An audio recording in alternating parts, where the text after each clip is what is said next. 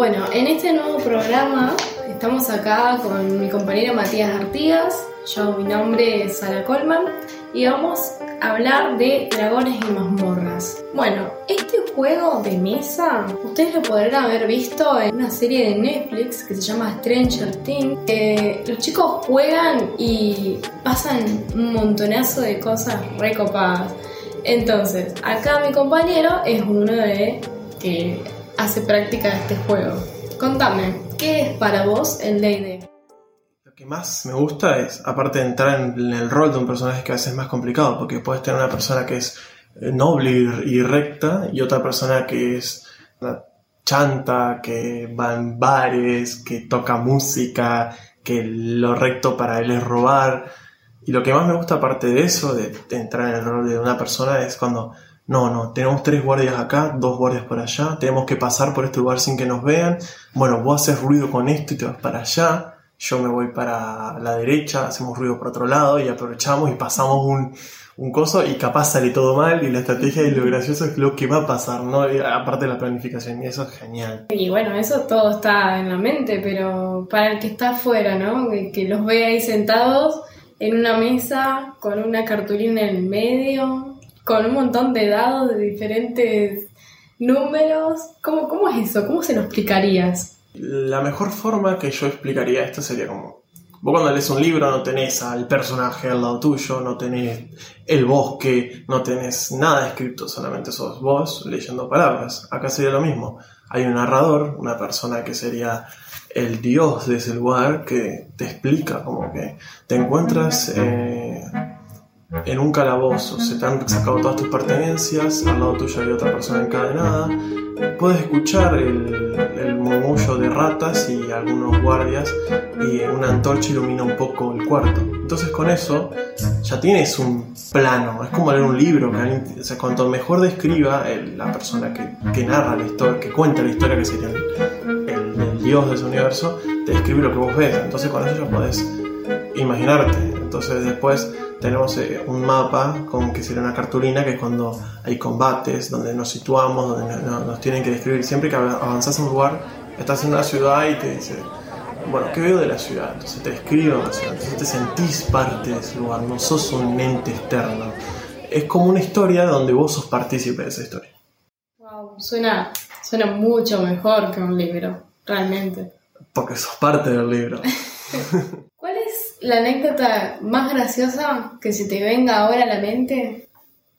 La más graciosa teníamos que pasar desprevenidos, ¿no? O sea, no tenía que vernos la guardia porque ya habíamos tenido problemas porque un compañero intentó meterse en una muralla de la ciudad sin querer pasar por la puerta y al compañero se le decide, bueno, ¿sabes qué? Me voy a poner a bailar en el medio de la, de la taberna, total, hay guardias, hay gente, no va a pasar nada y bueno, pasó lo que no tenía que haber pasado, caímos los tres en el calabozo y bueno, y fue la anécdota más graciosa por el momento. Después teníamos otra anécdota, era un compañero que se daba por quemar cosas y entonces era un desastre porque en cualquier momento te podía matar prendiéndote fuego. ¿Y qué son estas, estos, estos personajes? Que, ¿Por qué algunos pueden tirar bolas de fuego y otros no?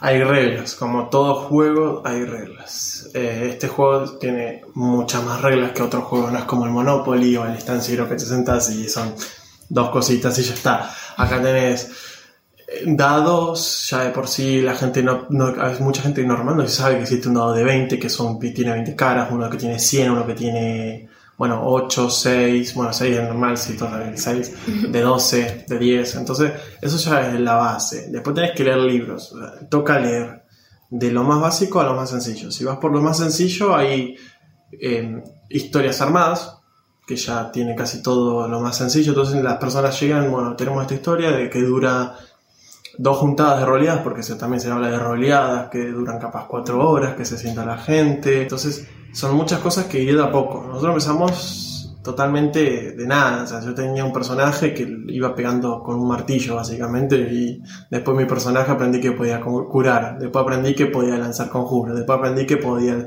usar tipos de armadura. Entonces, de la nada, el personaje de usar un martillo pasó a usar un escudo, una arma, una cantidad de conjuros, una cantidad de curaciones que el tipo era nada que ver comparado a un, martillero de la obra acá a la vuelta. Wow, son muchas cosas. Eso de la roleada, eh, ¿por qué se le dice roleada? O sea... Se dice rolear porque estás metiéndote en el rol de un personaje, pura obviedad.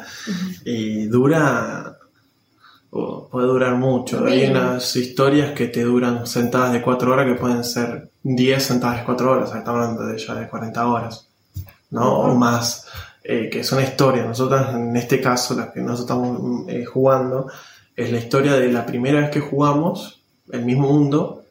Con 20 años después ya terminamos una, un tipo, una temporada larguísima que hicimos entre matar no sé, un, hasta un pueblo con un montonazo de cosas que, van avanzando a poco, o sea, porque todo el mundo tiene vida. Entonces ahora una historia que yo manejo en ese mismo universo, en otra, un, país que está limítrofe con el anterior.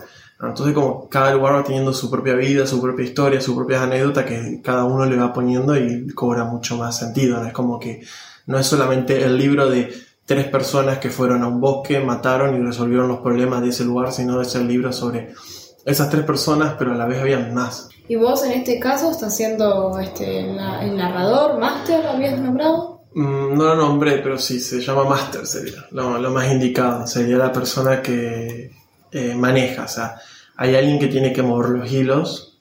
Eh, llámese máster, llámese el nombre que quiera hacer, es como un dios, porque es el que pone los enemigos, pone el clima, pone los edificios, en la imaginaria, ¿no? O sea, entonces, eh, uno como máster tiene que ser más, sería eh, abierto, ¿no? O sea, no podés cerrar, yo quiero que mi historia sea así, los guías y ya está, eh, se transforma en un, en un pasillo y después como que no hiciste nada, solamente fuiste guiado. Entonces vos tenés que dejar que las personas cuenten su historia porque al final y al cabo lo magnífico de esto no es que alguien escribe una historia y le hiciste vos y, ah, mira, el loco tiene buena inteligencia, sino que vos llevaste a resolver algo que capaz ni siquiera es lo que el tipo pensó porque vos das vida. Cuanta más gente juegue, más vida hay en ese universo.